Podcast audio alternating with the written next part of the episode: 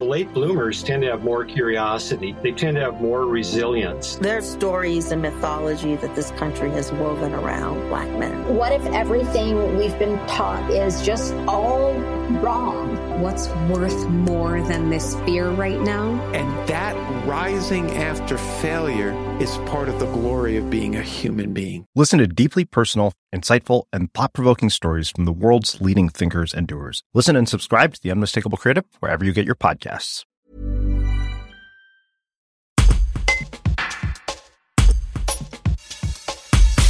Le Centre nautique intercommunal de la Tour du Pin propose des ateliers d'aquaphobie pour surmonter sa peur de l'eau.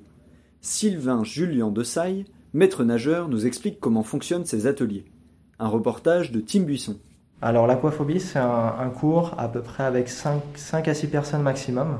C'est vraiment pour les personnes qui ont une grande peur de l'eau.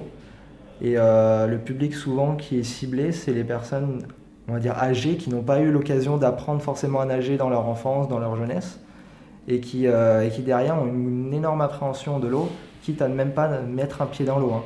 Et c'est vraiment en fait euh, un gros travail qui va aussi se jouer hors de l'eau, avec énormément de discussions avec la personne. Pourquoi, par exemple, elle est aquaphobique, pourquoi elle a, peur de l'eau, elle est tétanisée par l'eau. Ça peut être des fois dans, dans son enfance un traumatisme qui a eu lieu et, euh, et derrière ne plus pouvoir euh, mettre un pied dans l'eau. Et on va essayer justement avec ces, ces cours-là de leur faire vaincre leur peur et qu'elles euh, prennent du plaisir à, à retourner dans l'eau. Et du coup, ça se passe avec. Euh, donc, il y a ce moment de discussion, mais après, est-ce qu'il y a un atelier? Est-ce qu'on y va doucement? Comment, comment on fait? Après, voilà, donc il y a ce moment de discussion, et après, on y va progressivement dans l'eau, avec du matériel, des frites, des planches, euh, des ceintures si elles ont besoin, les, mettre en confiance le plus possible.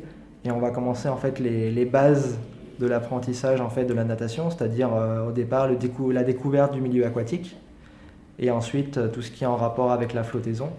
Donc faire recomprendre à ces personnes-là que le corps il flotte, qu'on a des poumons, qu'il y a d'air dans les poumons, ça fait comme un ballon, ça flotte. Donc euh, voilà, que ce soit sur le ventre, sur le dos. Ensuite on aura l'immersion, l'immersion un petit peu de, du visage, pareil, progressivement. Hein. Des personnes comme ça, elles vont pas vouloir mettre du tout la tête dans l'eau, on va y aller progressivement, on va commencer par la bouche. On va ensuite continuer avec le nez, puis les yeux, puis la tête. Donc euh, voilà. C'est quoi les retours que vous avez sur, euh, sur ce type d'atelier? Déjà, il faut faire la démarche au fait de, de venir. C'est pas anodin Oui, c'est pas du tout anodin. Hein. C'est vrai que euh, les, les, personnes sont assez réticentes au départ. Mais euh, toutes celles qui sont venues sont reparties très satisfaites.